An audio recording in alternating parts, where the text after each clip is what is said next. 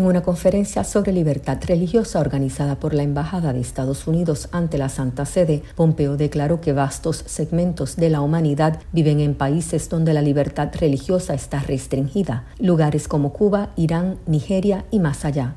Dijo además que los líderes cristianos tienen la obligación de defender a sus hermanos y hermanas en Cuba, Irak y Corea del Norte e hizo un llamado a todos los líderes religiosos a que encuentren el valor para enfrentar la persecución religiosa en sus propias comunidades. Pompeo también instó el miércoles al Vaticano a unirse a Estados Unidos en denunciar las violaciones de la libertad religiosa en China. Pompeo dijo que la Iglesia Católica debería estar a la vanguardia en la lucha para insistir en los derechos humanos básicos en China.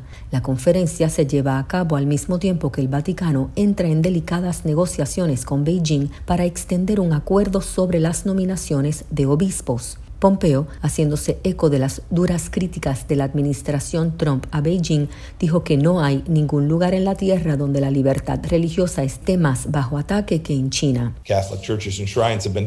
Él dice que las iglesias y santuarios católicos en China han sido profanados y destruidos. Obispos católicos como Agustín Shuai Tai han sido encarcelados. Los líderes católicos laicos en el movimiento de derechos humanos, sobre todo en Hong Kong, han sido arrestados. El Vaticano ha defendido su acuerdo con China diciendo que es un asunto puramente eclesial sobre las nominaciones de obispos y no un acuerdo político o diplomático. Pompeo se reunirá el jueves con Paul Gallagher, ministro de Relaciones Exteriores del Vaticano, y el secretario de Estado del Vaticano, el cardenal Pietro Parolin, en el Vaticano. Desde Washington para Radio y Televisión Martí les habló Michelle Sagué.